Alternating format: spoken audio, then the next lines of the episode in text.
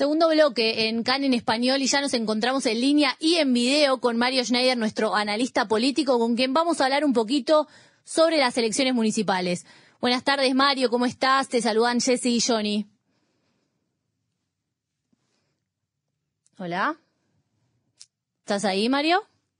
Sí, sí, ¿me ahí escuchan? está, ahí está, perfectamente. Mario, bueno, eh, quería hablar un poquito en principio. Sí. Ayer comentábamos con Johnny recién al aire que fuimos a votar los dos, un Sí. minuto cada uno tardamos.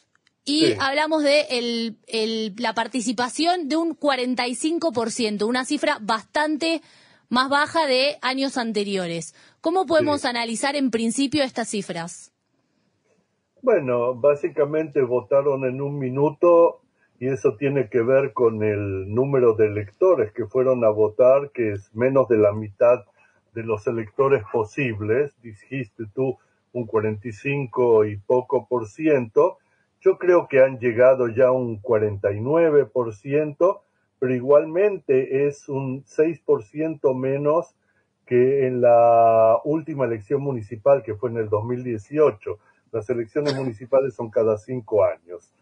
Eh, y esto eh, es un problema, aunque no sabemos ni los resultados finales, ni el porcentaje final de voto, porque está el problema de, los, eh, de lo que se llama aquí los sobres dobles, que es toda la gente que ha votado fuera de su eh, urna habitual. O sea, hay mucha gente en hospitales, hay muchísimos reservistas. eh, yo no, no sé, no tengo el número preciso, pero seguramente hay más de 100.000 reservistas que son parte del, caudal de votos y que probablemente la mayoría de ellos sí han votado y eso va a haber que agregarlo a todo esto, más allá de los diplomáticos, la gente que está navegando por algún lugar del mundo. Pero digo que hay un caudal muy grande de votos que va a hacer aumentar, el porcentaje se va a acercar a lo que fue la última elección. Pero de cualquier manera, también la última elección, la de 2018, fue una elección de muy pocos, eh, eh, muy pocos votos, 56% es muy bajo comparado con los porcentajes históricos que al principio de Israel eran sobre el 75% y luego lentamente fueron descendiendo hasta llegar a lo que hemos llegado hoy. Eso explica por qué en un minuto lograron votar y pudieron volver a hacer eh, todo lo que estaban haciendo antes, ¿no? Ahora, Mario, eh, te saluda Johnny antes que nada. Eh, Hola, John. Quiero, quiero saber una cosa, ¿no? Este, este, Sí. esta- estos votos que todavía no conocemos, los votos de los Hayalim, de los soldados, Sí, eh, sí. pueden llegar a cambiar ciertas, no sé si ahora vamos a hablarlo, pero ciertas tendencias que vimos que yo tomo como sorpresas, este, cuestiones que sucedieron en Haifa, cuestiones que sucedieron aquí en Jerusalén, este, ¿pueden llegar a cambiar estos números o podemos entender que, que ya está? No, está no está porque de cualquier manera, aún sin el cuenteo de los votos de sobre doble, eh, el resultado final va a estar el 2 o quizás el 3 de marzo, porque hay que contabilizar todo y terminar la elección con un eh, lo que se llama el recuento oficial. Lo que hemos visto hasta ahora son análisis estadísticos de la vo- votación hasta ahora. Claro que sí, que las eh, grandes victorias, por ejemplo, el 81.5% de Moshe León en Jerusalén o la victoria de Ron Huldaí en Tel Aviv, ya son casi seguras, porque el resto de los votos eh, van a seguir más o menos la tendencia de los votos generales. No es que en los sobres dobles se pueda dar un vuelco total. Pero lo que pasa es que tenemos también segundas vueltas, como por ejemplo en Haifa, como por ejemplo en Haifa, eh, y eh, ahí sí que los eh, sobres dobles pueden cambiar porque donde hay poca diferencia, bueno, en Haifa hay bastante diferencia, pero en, en los lugares donde hay mucha competición, donde los porcentajes son muy cercanos, sí, los sobres dobles pueden cambiar. En general, no. Y te diré una cosa importante, Johnny. Aquí eh, hay mucha tensión por lo que ha sucedido, pero eh, la, relacionar los votos de la elección municipal con las tendencias de un posible voto nacional en este momento es un error. ¿Por qué lo decís, Mario? Y porque mira eh, quienes han ganado, Ron Huldaí gana en la ciudad económicamente más importante de Israel, que es Tel Aviv. Ron Huldaí es, eh, tiene el apoyo del Partido Laborista, o sea, es una, persona que viene de la socialdemocracia israelí, y esto no quiere decir que vaya a ganar eh, una elección nacional un eh, ex socialdemócrata o una persona que, que viene de esa fuente ideológica. Moshe León, por ejemplo, está ligado a, a Víctor Lieberman y eh, apoyado por la mayoría ultraortodoxa de Jerusalén. Eso tampoco quiere decir que va a haber un gobierno donde el apoyo ultraortodoxo sea el pivote central. Y Yona Yab es un viejo candidato también del centro, diría yo, centro izquierda en Haifa, eh, y tampoco eso predice qué va a pasar a nivel nacional, porque ustedes tienen que tener en cuenta que la votación municipal en Israel está dividida en eh, dos, eh, a ver cómo se dice ptakim en español, que no me, ves que ya no me recuerdo el español. Claro, dos boletas, ¿no? Dos boletas. Una es para el eh, alcalde o el jefe del, del, eh, del Consejo Regional, porque se vota también por municipalidades y también por consejos regionales, y la otra es por el Consejo, por lo que sería el Parlamento local. Y yo diría que si uno quiere hacer un análisis real, vale más la pena ver cómo le va a cada partido de los grandes partidos eh, dentro del consejo, de cada consejo municipal o consejo regional, más que la figura eh, central que sería el alcalde que ganó en tal o cual municipalidad.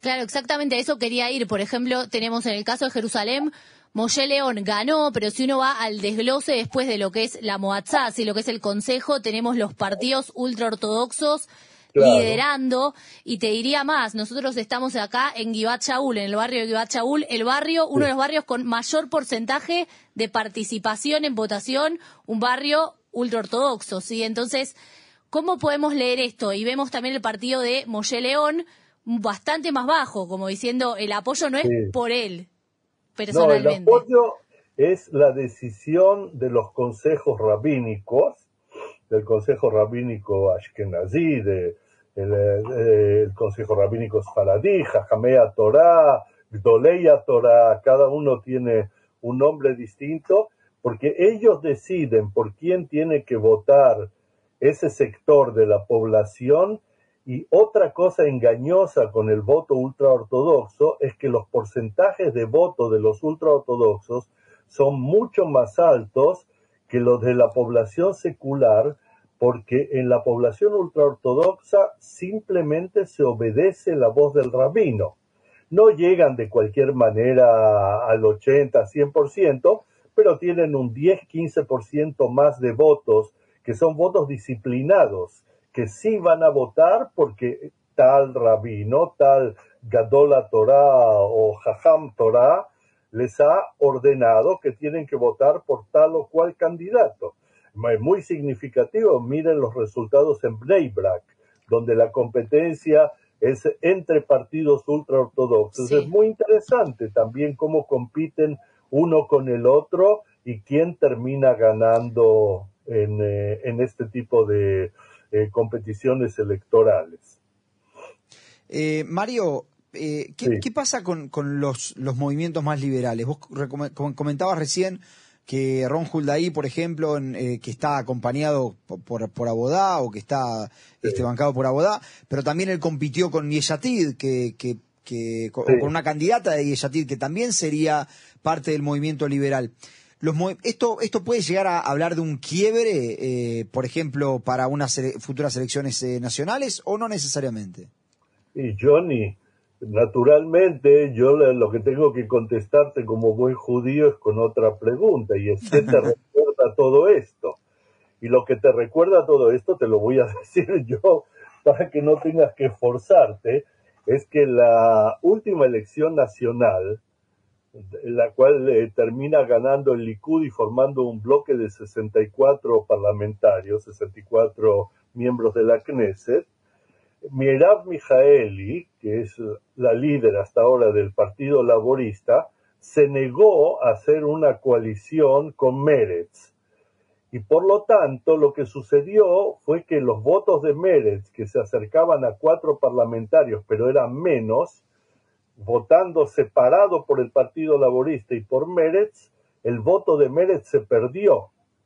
Y teóricamente, si no se hubiera perdido el voto de Meretz y también se perdió el voto de Balad, que tampoco llegó al 3.25% de los votos emitidos para entrar en el Parlamento, eh, hubiera habido un empate entre los dos bloques y hubiera sido imposible formar un gobierno de la misma manera que fue imposible formar gobierno después de las elecciones anteriores que tuvimos durante tres años.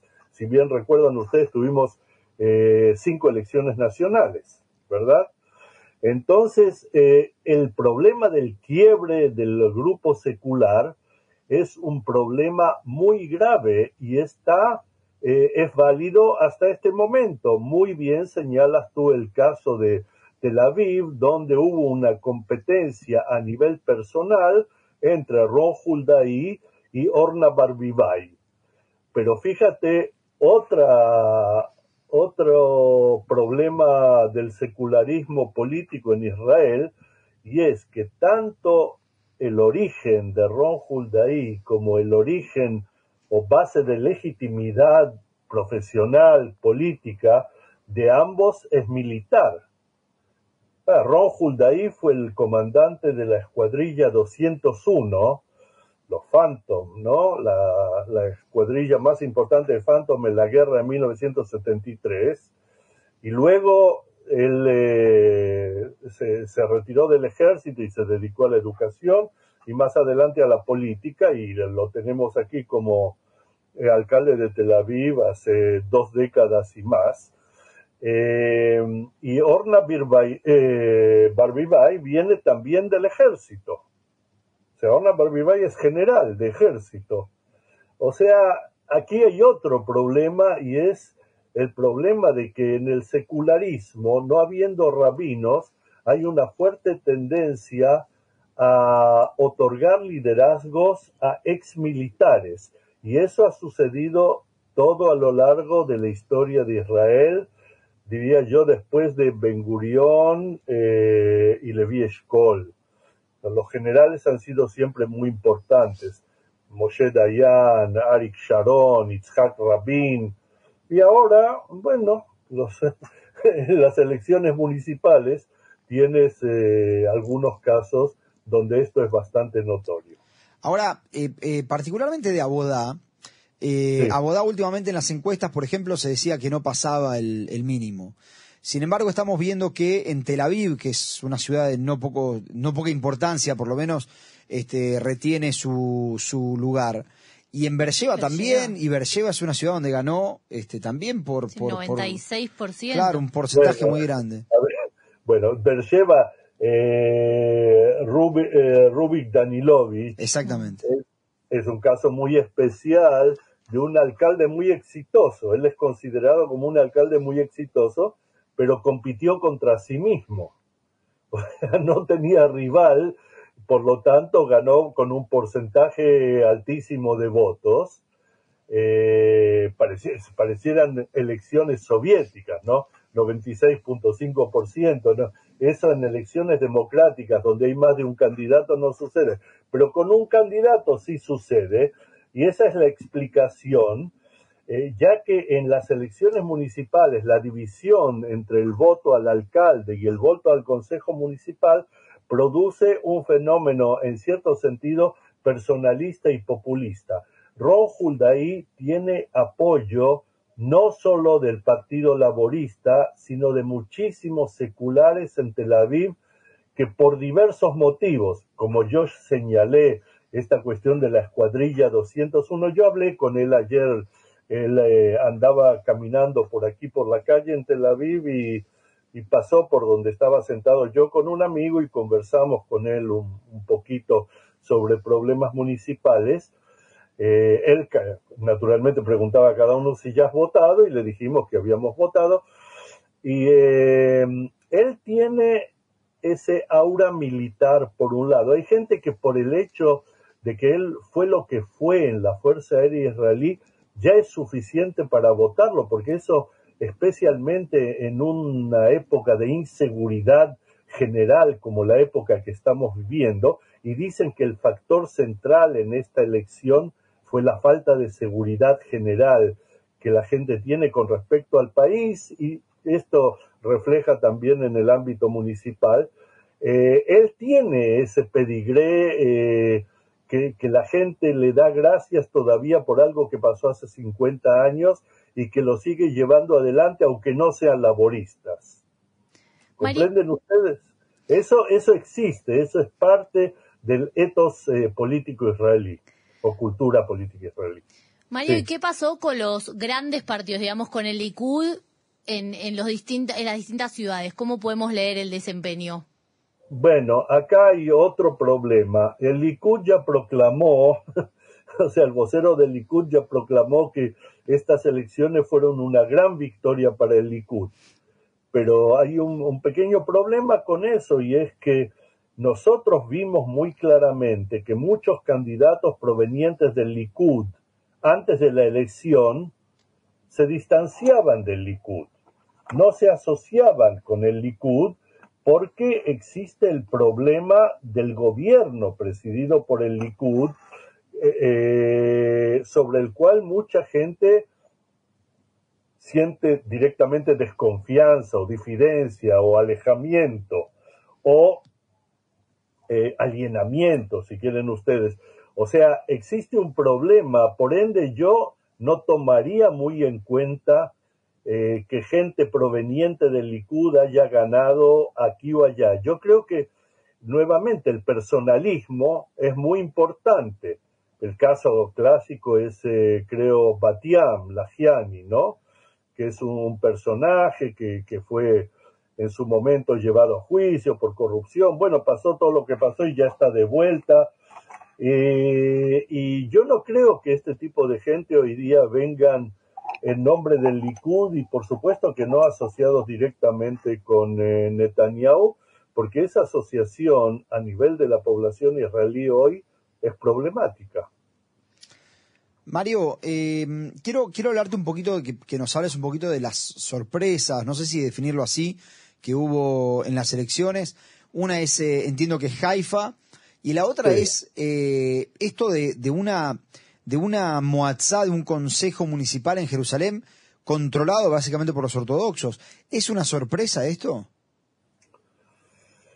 Ni la una ni la otra son sorpresas. O sea, para mí la sorpresa en Haifa es que Yona Yahab, que era el candidato popular, ahora, entre otras cosas, por el fracaso de la administración de la, de la exalcalde, de la que ha perdido la elección ahora, Yona ya podía o tenía que haber ganado la primera vuelta, pero no lo, no lo ganó porque hay otro candidato fuerte que se llama David Etzioni, que recibió un 21.9% de los votos y con él va la segunda vuelta, pero probablemente Yona ya, por la diferencia que hay, va a ganar la segunda vuelta.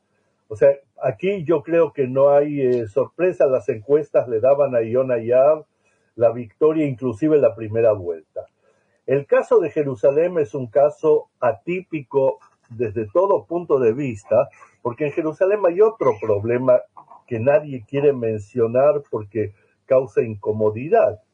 Un tercio de la población de Jerusalén es árabe, con derecho a voto, que no vota en las elecciones municipales porque hay una decisión histórica del liderazgo palestino y luego de la autoridad palestina de que votar en las elecciones municipales eh, de una Jerusalén unida y que es la capital de Israel y que no tiene teóricamente que ver con una posible capital palestina o lo que sea, es algo que la población árabe no puede aceptar porque sería otorgarle legitimidad a la unificación de Jerusalén. Entonces tenemos un tercio de la población que no vota. Luego tenemos el voto de los candidatos ultraortodoxos que yo lo expliqué como muy disciplinado, porque donde los rabinos dicen que hay que votar y por quién hay que votar y por qué lista hay que votar, van ellos y votan.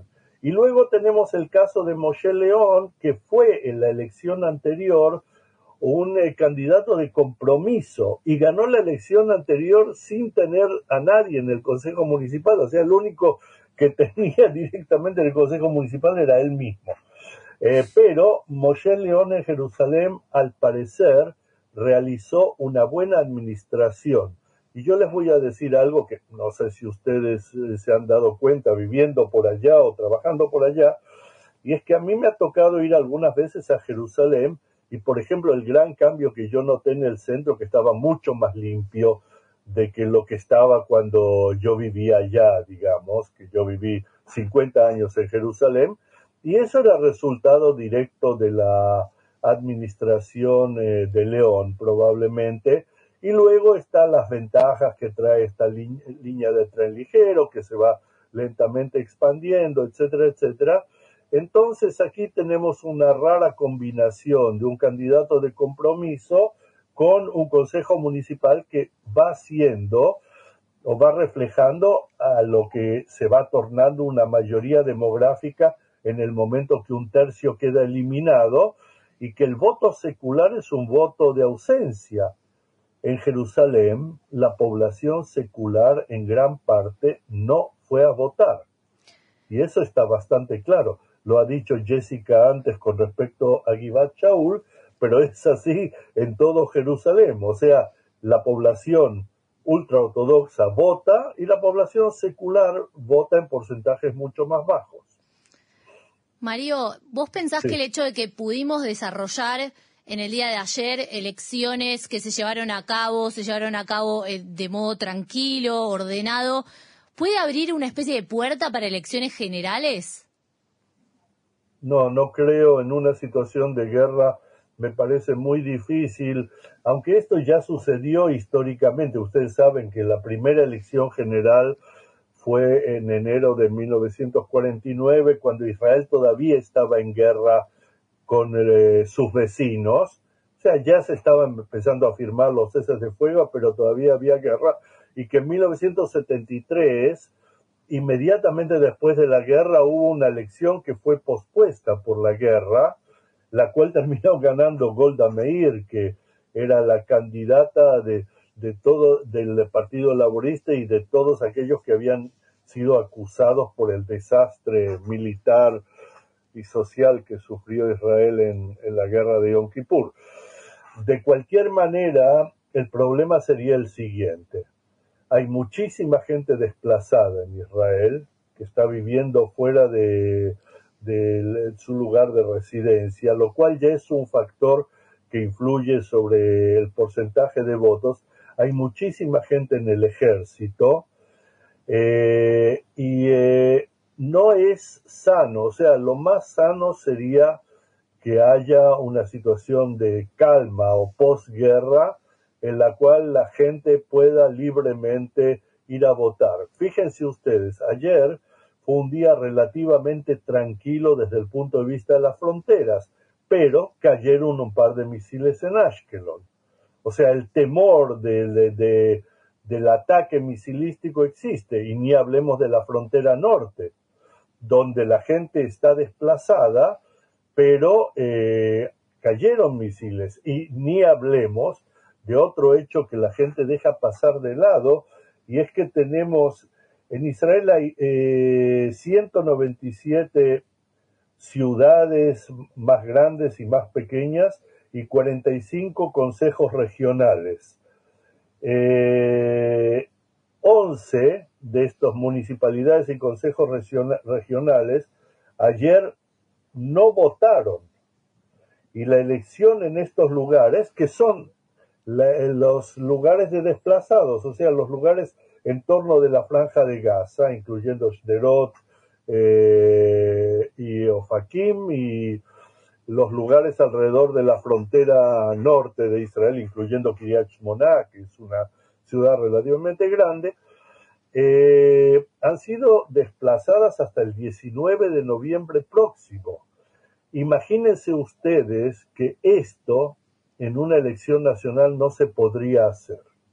Por ende, todos aquellos que dicen que quieren una elección nacional ahora y la quieren por motivos políticos, porque saben que en este momento el cuadro de las encuestas es lo que es, y no lo voy a mencionar, eh, tienen un argumento, si quieren ustedes, protocolar, formal, en contra, porque la intención cuando se realizan elecciones es que la mayor parte posible de la población vote sin que haya impedimentos.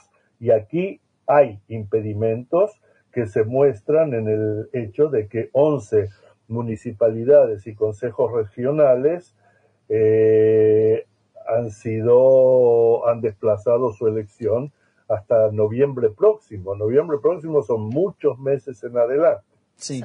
Bien, Mario, la verdad se nos acaba el tiempo, pero muy interesante y la verdad te agradezco por tu tiempo, por, por, por hacer tan claro esto.